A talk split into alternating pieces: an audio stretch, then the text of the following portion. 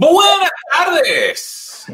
¿Cómo estamos amigos? Qué lindo estar nuevamente con todos ustedes. Hola Carlos, ¿cómo estás? Muy bien, mi hermano, ¿y tú? Eh, muy bien, contentísimo. Eh, hoy es un día precioso aquí donde nosotros eh, vivimos en el centro del estado de la Florida. Este, a partir de hoy yo creo que va a desaparecer el poquito de frío que había. Este, dicen que para el fin de semana va a estar llegando a temperaturas de mucho calor, no sé en tu caso, pero acá ya algunos días hubo que poner el aire acondicionado, pero lo que se viene va a ser un verano caliente. No, a mí me dicen que yo soy oso polar, pues yo tengo el aire puesto prácticamente todo el tiempo. Es raro el día que, que el aire no está puesto aquí y siempre está entre 72 a 70.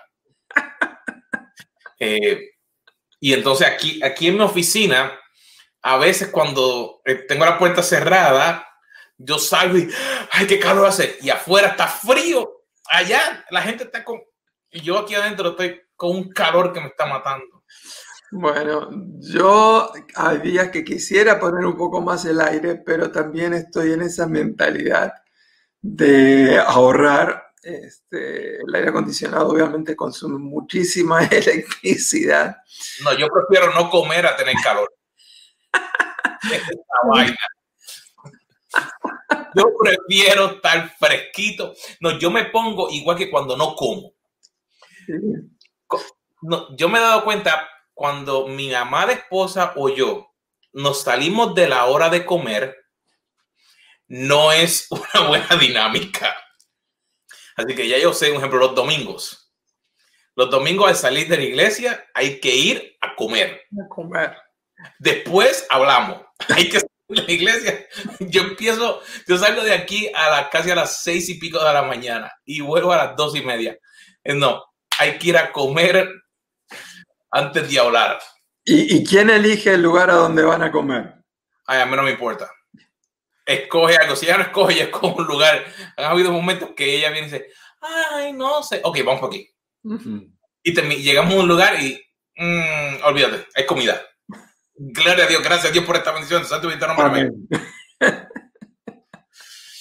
¿Cómo estuvo tu fin de semana, Carlos? Mira, gracias a Dios, eh, fue muy bueno. Salió la nueva película de eh, Justice League, la, justa, la Liga de la Justicia de Batman o Superman, cuatro horas y dos minutos. Y por supuesto tú la viste dividida en cuatro veces, ¿no? Una hora por vez. No, yo me senté, empecé en la cama y terminé en el sofá abajo. Eh, y Cintia me decía, ¿qué tú ves? Y yo le dije, la película nueva de Batman y de Superman. ay, no. Eh, pero no, gracias a Dios fue un fin de semana glorioso. Eh, ya empezando a ver cómo la gente se reconecta a, a, nuestra iglesia, cómo tenemos personas que antes no estaban asistiendo, estaban virtual, están ahora físicamente, eh, cómo estamos trabajando en las diferentes áreas, los niños están súper bien. Eh, ¿Cómo fue el tuyo? El sábado lo dividí en dos cosas diferentes. Por un lado, eh, los que me conocen saben que estoy en un tiempo muy intenso de mis estudios, así que tenía que estar estudiando. Eh, la segunda parte tenía algunas cosas rotas en la casa esperándome ahí, haciéndome todos los días, saludándome, hola, arréglame. Así que dediqué un poquito de tiempo a eso. Y lo tercero que hice es me dediqué a salir un buen rato a andar en bicicleta. Este, hace como un mes eh, noté que mi nivel de estrés estaba más elevado de lo normal, así que decidí no solamente hacer mi, mi caminata diaria, sino que estoy andando en bicicleta y el sábado obviamente pude hacerlo un poquito más largo de lo normal, así que estoy bien contento. El domingo eh, tuve el gusto de visitar a una iglesia a la cual eh, amo mucho, la iglesia Cross Point de Orlando. Si hay alguno que está ahí mirándonos en el día de hoy, que se conectaron a partir de domingo, les estamos saludando. Eh, el pastor de la iglesia, un gran amigo mío, el pastor Miguel Medina, me invitó a compartir la palabra de Dios y el sermón que el Señor me dio se llama Tirón de Orejas. Así que ya el, martes que viene les vamos a poner en algún link por ahí donde pueden encontrar ese sermón.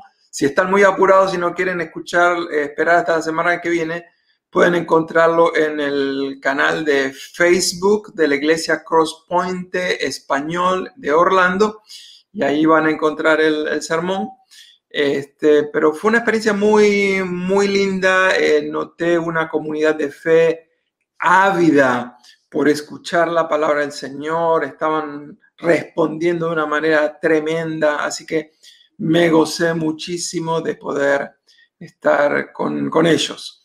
Así que un tremendo fin de semana y esta semana que, que viene, este, obviamente tenemos también muchos planes, pero como tú bien sabes, los estudios tienen que ocupar gran parte de mi día porque tengo algunas fechas de vencimiento que se están acercando, así que contento de que ya pronto podré haber acabado esa etapa. Pronto va a poder salir y ahí, tener libertad. bueno, hermano, eh, estamos, si estás aquí a la primera vez que nos escuchas, estos dos locos que están aquí son los Carlos y llevamos eh, como 20 años de que nos conocemos casi, yo diría más o menos. Sí. Y una de las cosas que este año empezamos a hacer en grupo fue leer la palabra. Y Carlos, ¿estamos ya en dónde? Ya estamos en el primer libro de Samuel. En el día de hoy tocaba aproximadamente, yo siempre digo aproximadamente porque uno puede estar tres capítulos adelantados, tres capítulos atrasados, pero más o menos estamos entre el capítulo 2 al 4 de Primera Samuel, para mí personalmente, una de las historias de la Biblia favoritas de cómo Dios está llamando a, Samuel, cómo él escucha directamente la voz audible eh, de Dios. Cuando uno lee en esos capítulos, ver cómo el pueblo reconocía de que Samuel era un siervo de Dios, eh, una historia fascinante, así que yo lo estoy disfrutando mucho. Eh, una de las cosas que también trae a, mi memoria es que una de las primeras poesías que yo aprendí desde pequeño me la enseñó mi propia madre y precisamente hablaban de cómo mi madre quería ser como Ana, la, la mamá de Samuel.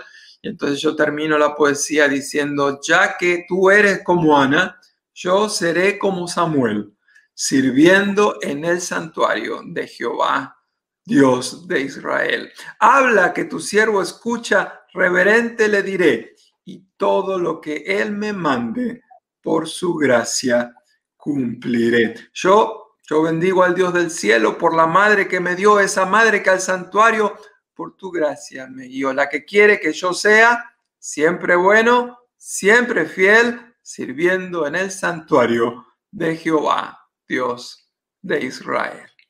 Así que a los cuatro años me la enseñó, todavía me acuerdo, así que eh, gracias mamá por enseñarme esa poesía, te quiero mucho. Son, son las cosas que, que van conectadas con el tema del día de hoy, que es aprender de otros. La segunda parte, la semana pasada eh, comenzamos hablando sobre esos detallitos de que a veces eh, cuando hablamos con alguien, o nos conectamos, que podemos hacerle preguntas y conectar para aprender de diferentes eh, detalles donde la persona ha estado. Y esto nos ayuda mucho porque también cuando estudiamos la Biblia, todos esos detalles salen y podemos entonces conectarnos con ese personaje y ver lo que puede traer a nuestra vida. Y queremos continuar en esta semana con ese tema porque tiene mucho para nosotros poder aprender en el detalle de cómo aprender de otras personas. Porque una de las cosas más importantes que yo siempre he dicho, y lo aprendí de mi madre, mi mamá era maestra de historia, es que cuando tú tomas el tiempo de sacar y entender la historia, tú puedes aprender a través de la experiencia de otro. No tienes que tú pasarlo. Eh, Lo cual es muy sabio eh, y nos evita muchos dolores de cabeza. En Puerto Rico, nosotros éramos de Carolina, decían los cariduros. No tienes que ser cariduro para aprender, sino que tú puedes aprender para que así no pases por lo mismo. Y, quisiera ya entrar de lleno en el día de hoy. Eh, todos a lo mejor hemos tenido un lugar donde hemos crecido o donde empezamos a desarrollarnos. Carlos. Sí. Tú naciste en Buenos Aires, pero Buenos Aires me imagino que es enorme. ¿Te imaginas bien? Este, tenemos un viaje pendiente. Así que vamos a tener que descubrir juntos esa gran, bella ciudad. Eh, pero es verdad, es grandísimo, más de 10 millones de personas que la habitan, es decir, hay más personas en esa ciudad que por lejos eh, en, toda Cuba y no sé cuántos millones tendrá Puerto Rico, pero me imagino que quizás dos veces la, capacidad de, Puerto Rico en una sola ciudad. Este, así que allí nací casi en el borde de lo que es lo que se llamaba la capital federal o la ciudad autónoma de, Buenos Aires. Y entonces eh, era muy interesante porque hay una división muy clara entre un lugar y el otro, que es la Avenida General Paz, y nosotros teníamos que cruzar todos los días esa avenida para ir a la escuela, había que cruzarla corriendo. Ahora me doy cuenta que si me llegaba a caer corriendo eso, obviamente me hubieran pasado por arriba eh, los camiones, los autos. Así que Ahí yo nací, en Buenos Aires. Interesante, recuerdos de una infancia. Yo, yo, Carolina, y me acuerdo que no tanto cuando estaba eh, pequeño, pero ya cuando empecé a ir a la escuela intermedia, eh, octavo, noveno, décimo, así para arriba, yo tenía que cruzar también una avenida. Hmm. Y las últimas veces que, he ido a Puerto Rico, para poder cruzar esa avenida en carro, ahora le debe un montón de tiempo.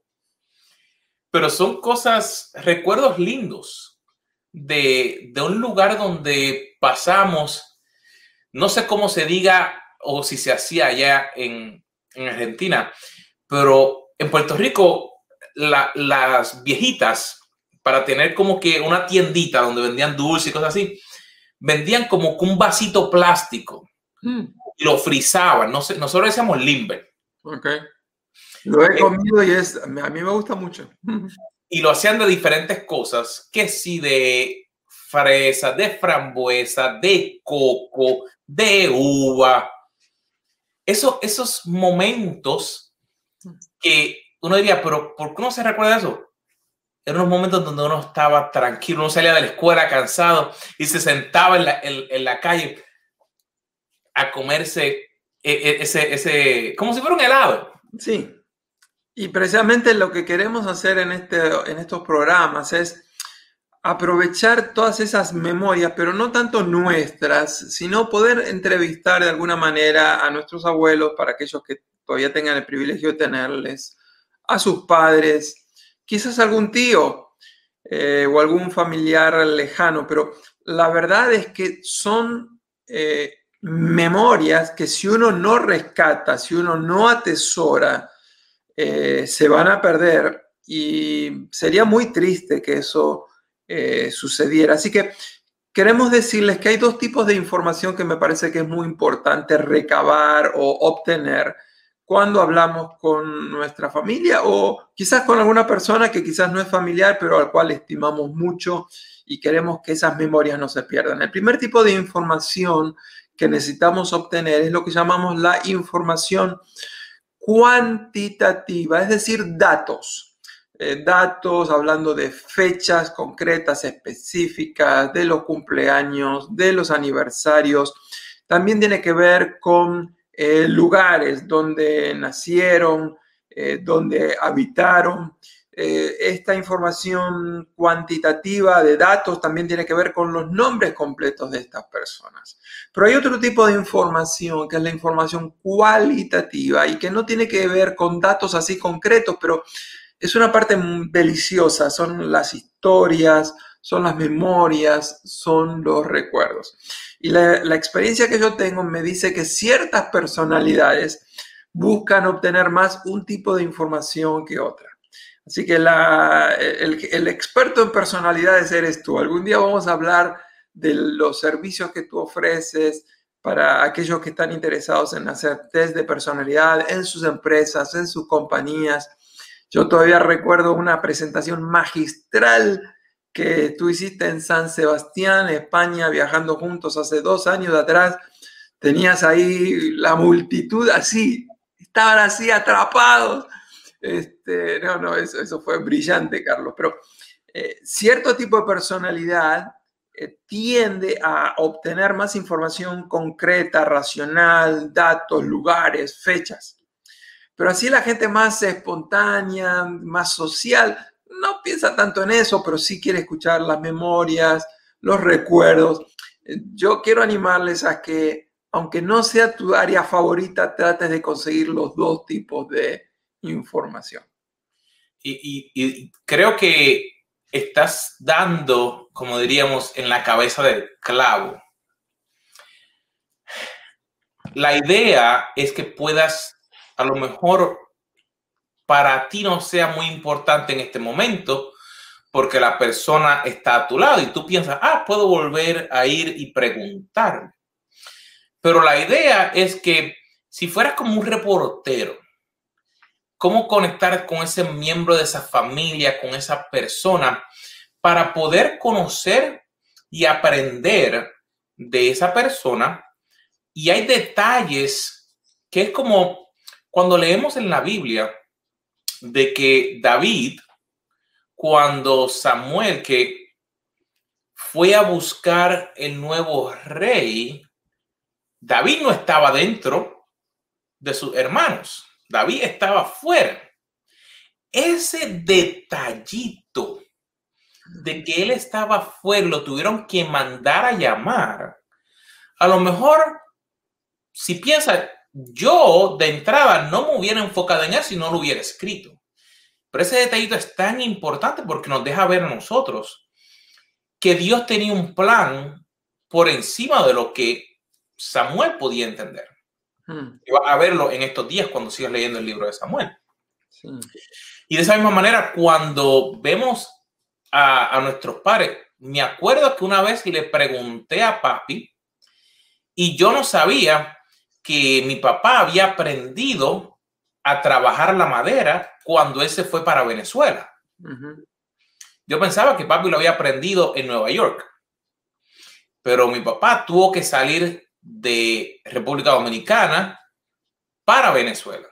Y allá, con unos tíos que trabajaban en la madera, ahí fue que lo aprendió. Y ese detallito tan pequeño, a lo mejor para muchos no será importante, pero me dio a entender a mí, mira, mi papá desde bien pequeño comenzó a aprender diferentes cosas, aunque no terminó la escuela, porque papi no pudo terminar la escuela, papi llegó a sexto grado nada más. Eh, en mi caso personal, eh, hace aproximadamente 10 años eh, empecé a notar que mi madre estaba teniendo algunos problemas de memoria. Y mamá era un poco la historiadora de, la familia. mi papá nunca le prestó atención a esas cosas, pero mi madre, si, había, si queríamos saber algún nombre, queríamos saber alguna fecha, ella amanecía y te decía, bueno, hoy es el cumpleaños fulanita, fulanito, y, o sea, un montón de información. Entonces, cuando empecé a notar eso, me di cuenta de que esa, esa riqueza, esas historias, esa información, si no hacíamos algo, se iba a perder. Así que a partir de ese momento, poco a poco, empecé a, a ser más intencional, a tratar de eh, escucharla con más atención, a tomar más notas. Eso me llevó aún hacerle alguna entrevista formal a mi madre. Una de las entrevistas era de 19 preguntas y yo estuve bien atento tomando nota Eh, la otra cuestión es que empecé a grabarle algunos videos, le grabé mm, bastantes charlas en audio eh, y aún ya en, el último tiempo este, las conversaciones telefónicas. Este, y eso me, me, permitió obtener un montón de, información que si no hoy se hubiera perdido por completo. Así que les animamos, aunque como tú decías muy bien, Ahora no, no, te des cuenta por qué es tan importante. Algún día esa persona no va a estar y tú quisieras tener esa información, esos datos y no los vas a tener. Así que una de las preguntas que habría que hacerle a estas personas es, ¿cuáles son tus primeros recuerdos eh, de tu hogar, de tu infancia? Y esa y la próxima pregunta, cuando les preguntamos cuáles son recuerdos más específicos sobre tus hermanos, sobre tus padres, sobre tus abuelos, me parece que es un muy buen lugar para continuar las preguntas que ya hicimos en el programa anterior. Si no lo viste, fíjate cómo aprender eh, de los otros, programa número uno. Pero estas preguntas me parece que son muy, muy importantes. Comenzamos con una pregunta general. ¿Cuáles son tus primeros recuerdos de la infancia? Y dejamos que la gente reaccione y nos, nos lo comparte. Y luego entonces profundizamos un poquitito más y ya vamos a tratar de recabar información específicamente sobre ciertos personajes, los padres, los abuelos, este, o quizás eh, el, hermano menor que te acuerdas de él. Yo creo que eso personalmente es muy, pero muy importante. Mi abuelo por parte de madre se llamaba Flecha. Era un cacique, un taíno. Cuando dijeron Flecha, dije, Flecha. Sí, eso nunca se me olvida. Y de, apellido Delgado. Y ninguno de nosotros salimos Delgado. Delgado nada más. Interesante porque en Argentina, eh, a las personas de mi generación, este, los que tenemos más o menos 30 años, Flecha era una marca de tenis que era muy popular en aquella época y obviamente era para aquellos que no teníamos los fondos económicos necesarios para comprar las marcas más caras, ¿no? Este, así que interesante como una misma palabra puede tener diferentes memorias para ti como para mí, aunque los dos obviamente hablamos el idioma español. Eh, hablando de esta, de esta manera de aprender, me parece que hay otra pregunta que es muy importante que deberíamos considerar hacer y es eh, si pudieran contar específicamente los nombres completos de los abuelos, de los padres, de los hermanos, de las hermanas, es decir, de los tíos de la persona que está entrevistando. Y digo nombres completos porque ahí tienen un montón de sorpresas. Generalmente nos acordamos del nombre principal de la persona, pero eh, en mi caso, yo me acuerdo que algunas eh, tías de mi madre, yo me acordaba el apodo de ellas, porque en casa se las llamaba por el apodo, pero me di cuenta que yo no sabía ni siquiera los nombres de estas personas. Así que les animamos, averigüen nombres completos, se van a sorprender, van a tener un montón de información preciosa, traten de conseguir las fechas de nacimiento. Eh, en esta investigación que hicimos en nuestro caso fue tan formidable que me despertó tanta curiosidad que decidí hacer un viaje a España, eh, aprovechando precisamente, ¿te acuerdas el viaje que hicimos juntos? Que yo me quedé unos días más, precisamente para recabar más información. Me habían hablado, por ejemplo, de una catedral donde se habían eh, casado los abuelos de mi padre y Carlos y yo estábamos dando una conferencia solamente a dos horas de ese lugar, así que eso era imperdible para mí. Eh, junto con mi esposa tuvimos una experiencia extraordinaria, como Dios nos había preparado, las personas que nos iban a mostrar la catedral, una catedral, Carlos, que estaba cerrada. Y Dios nos puso en contacto con la única persona de la ciudad que tenía las llaves yo no la conocía, yo llegué sin haber hecho arreglos previos y el Señor me puso a la persona ahí delante, increíble. Así que eh, les invitamos, aprovechen esa información, aprendan los apodos porque los apodos tienen un montón de información que uno ni se imagina y siempre pregunten cuando le digan el apodo por qué les habían puesto ese apodo. Y estamos hablando, este es nuestro segundo programa en el tema de aprendiendo de otros. Y una de las cosas más importantes que hemos visto a través de los años es que nuestra familia nos influencia de una gran manera. Mm. Así sea nuestra familia física, nuestra familia espiritual, así sea la familia con quien trabajamos.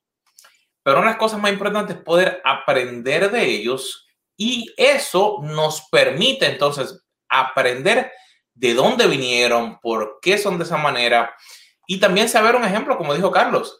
Eh, por mucho tiempo, todo el mundo, tú pensabas que eras totalmente argentino y que eran de sangre argentina, pero viste que había por ahí algo metido de vasco, ¿era? Vasco, exactamente, vasco navarro. Y obviamente de ahí surgió lo cabezón, lo terco que yo soy. Bueno, y, antes de, seguir, eh, uno de los detalles que a veces a mí me gusta saber es ¿Qué hacía uno para poder divertirse? Porque ahora lo único que los muchachos hacen es estar pegado al teléfono mm. y, y, los otros días ve un video y decía, pero uno pierde a veces mucho tiempo.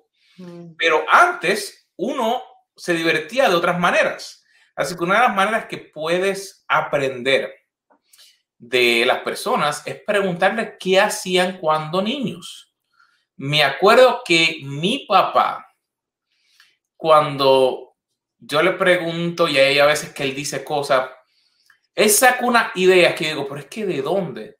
Y si me pongo a pensar, no, que si juega boliti hoyo, yo, boliti hoyo. ¿Qué rayo es boliti hoyo? Para mí, cuando yo crecí, eh, se llamaban canicas. Ajá, ajá. Vete a jugar boliti hoyo, boliti hoyo. Y después me acuerdo, por ejemplo, yo pasaba horas jugando boliti hoyo, jugando canica, porque era como le hacía como que lo que ahora uno haría como un, como un curso de obstáculos para que las bolitas no, no corran, pues uno lo hace porque no había nada más. a la bolita no hacía hoyo en la tierra. Mis hijos no saben que eso. Yo recuerdo haberle preguntado eso a mi madre, de qué manera se distraían, se recreaban no había obviamente televisión, ni siquiera radio en algunos, en algunos de los lugares donde ellos vivían. Así que, por ejemplo, eh, su respuesta fue de que les gustaba mucho ir a la estación del tren. Y a veces esperaban ahí conversando tres, cuatro horas hasta que venía el, el próximo tren. Y obviamente quizás pasaba el tren una vez por día, así que ellos más o menos sabían a qué hora iba a venir, pero como no tenían nada para hacer, se iban con bastante tiempo de anticipación. Eh, la otra cosa era que había una plaza y entonces también era muy interesante ver cómo iban las muchachas, cómo iban los muchachos y cómo los muchachos trataban de, de caminar para impresionar a las muchachas y las muchachas impresionar con el vestido que ellas mismas se habían cosido y, hecho a mano. Eh, ese tipo de, de, cosas, ¿no? Cómo se recreaban. Yo me imagino que uno de los artes que ellos aprendieron, que me parece que vamos a tener que redescubrir muy pronto nosotros, es el arte de conversar. Porque hoy estamos tan involucrados y ensimismados con nuestra propia autorrecreación en el dispositivo tecnológico que nosotros hablamos cada vez menos. En cambio, esas generaciones, como no tenían un montón de otras cosas, lo que hacían eran hablar y hablar y hablar y hablar. Y lo interesante es que nunca se aburrían ni se cansaban de hablar. Así que gran lección para nosotros. Bueno, Carlos, antes de terminar en el día de hoy, ¿habían recuerdos o tareas que a lo mejor tu mamá o tu papá eh, hacían ¿Hay alguna de esas que te acuerdas más que le llamaba la atención a ella que a lo mejor cuando te la contó? Yo tengo una que te voy a contar, pero cuéntame tú primero. Eh, hay una memoria muy atesorada en nuestra familia. Em, cuando mi madre crecía, eh, mi abuelo era policía. Y era, no solamente que él era policía, sino que él tenía un carácter fuerte de, policía. Él este, llegaba a la casa del día de trabajo y él se sentaba en el patio, extendía sus, sus pies y la familia, el que estaba ahí disponible, tenía que eh, sacarle las botas haciendo fuerza. Imagínate después todo un día de trabajo, esos pies transpirados, así que no era la mejor de las fragancias. Pero además de eso, era que había que dejar esas botas listas para que al otro día se puedan volver a usar. Así que la idea era que él era muy este, exigente en el lustre que iban a tener esas botas. Este, muy interesante, las calles eran de tierra, quiere decir que a los cuatro pasos que él iba a dar, pero ahí estaba su orgullo, él, las quería, él, quería ver su rostro reflejado en la bota. Así que cuando le pregunté a mi madre alguna memoria, este, esas no eran las memorias precisamente más favoritas este, por las memorias que eso le traía.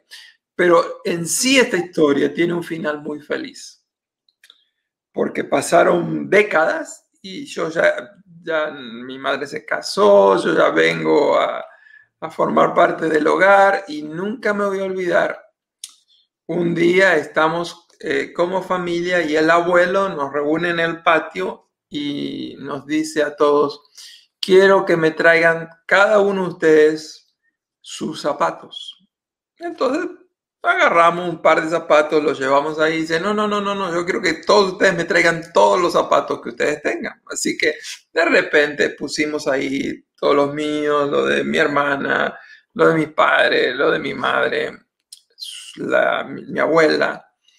Y entonces él nos contó esta historia de las botas del policía.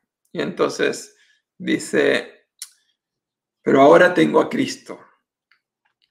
Cristo ha cambiado mi vida, Él ha transformado mi corazón. Y a partir de hoy en esta casa, yo voy a ser el único que voy a limpiar todos los zapatos de ustedes. Y esa, esa historia que yo la escuché probablemente hace unos 50 años atrás, este, quedará grabada hasta el día del último suspiro mío, ¿no? Eh, de alguna memoria negativa que tenía mi madre, las botas del policía, se transformó en una memoria muy positiva para mí, como evidencia de un carácter transformado por el poder de Dios. Yo me como la, la historia mía, porque esa no hay, no hay como... Pero queridos amigos, la idea, como siempre, estamos aquí para que te des cuenta que Dios hace un cambio en nuestras vidas y el poder aprender en diferentes áreas nos ayuda a poder crecer como personas, como padres, como empresarios, como ministros, pero sobre todo a crecer como hijos de Dios. Así que te pedimos que si todavía no te has suscrito a nuestros canales, si no has obtenido los recursos que creamos en nuestra página caféconloscarlos.com, donde hay diferentes recursos que hemos creado para que sigas creciendo, están disponibles ahí para ti. Y te instamos a que te conectes todos los martes aquí a la misma hora por el mismo canal a las tres horas de Miami y se me olvida siempre todas las otras horas, pero las tenemos en, la imagen. Eh, creo que dos horas de, de México y déjame ver aquí dónde está. Las 16 horas hora de Argentina y 20 horas o 8 de la noche hora de España. Ajá. Ahí está. Colombia las dos, Madrid 8, México 1, Argentina 2.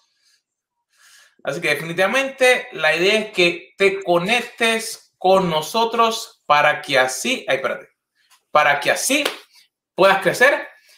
Y nos vemos la próxima semana a la misma hora en el mismo canal aquí en Café con los Carlos.